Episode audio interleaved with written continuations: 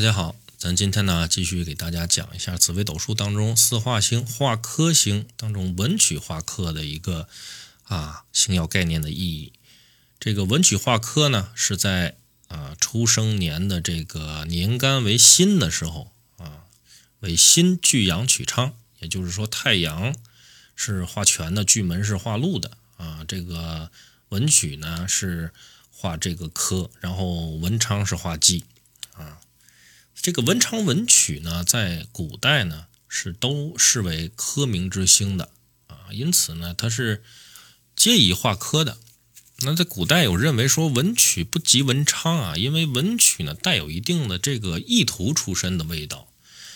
但是在现代上来说的话，文曲化科可视为什么工程科学类的这种研究工作啊。在斗数当中有一个比较著名的格局呢，叫阳梁昌禄格。啊，其实杨梁曲路也可以成为格局，只不过呢，前者主文，后者呢主理，就有点像大学里边这个文理之区别啊。这个文曲呢，又是主口才的星耀，在这种性质上呢，如果与巨门化禄啊相会的话，则主这个你可以因口舌的便利而生财，而文曲化科呢，也主善于言辞。而且是容易啊，用自己的言辞去取信于别人的。文曲也主数数学，也就是咱们今天讲的紫微斗数，它就属于数数学啊。如果说文曲化科呢，与太阴天机同会啊，可以有机会的是在数数学上去有一定成就和造诣的。文曲化文曲化科的验证呢，呃，咱们也必须要。啊，去看它这个同度的正要性质而定，因为文曲它毕竟是一个啊，它不是一个正要啊。举例来说吧，就是说像紫薇七杀啊，他未必就喜欢文曲化科去同度，因为这主这个星耀的话，它主的是权力嘛啊。文曲化科并不能去增加他的领导力和决断力，或武曲也未必喜欢与这个文曲化科同度。啊，武曲文曲两宫，啊，这个两宫同会的话啊，啊，两星同宫的情况下，啊，气质上大家可以想象一下啊，一个武曲，一个文曲，这两个是气质上是不相符的啊。其中一个化了科啊，反而会增加这两个星的一个矛盾。然而天机天梁呢，则会喜欢与文曲化科同度，他是对自己的这种天梁的这种声誉是有助力的。啊，但是唯一有个缺点就是说，啊，这个有可能会出现一些言行不一的情况。巨门化禄与文曲化科同会呢，会增加他语言的分量啊。但是呢，有煞，则会给这种言语会增加一点轻浮的味道啊，只能是取信于人一时。啊，举这么几个例子呢，啊，这个大家可以去。自己去推断一下，试一下看看啊。所以说，文曲化科不化科呢，在星耀组合上呢，往往呢就是为改变性质的一个枢纽啊。文曲化科呢，如果说与文昌化忌同度啊，文昌化忌同度，或相会于三方，或彼此呢相对相夹，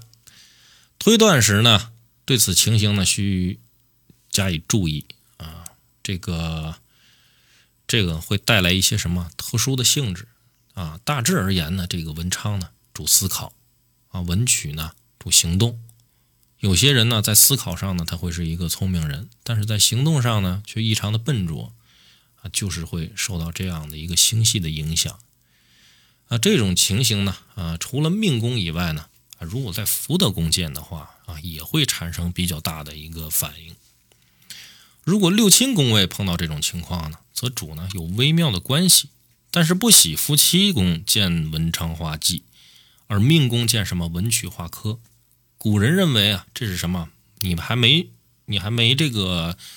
娶妻了啊，还没有结婚，但是呢，有这种纳宠的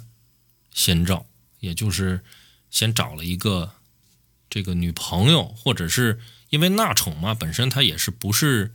呃奔着这个婚姻去的，因为在古代来说的话，可能很多的一个指腹为婚啊，或者说是这个呃需要这个门当户对之类的啊这样的一个条件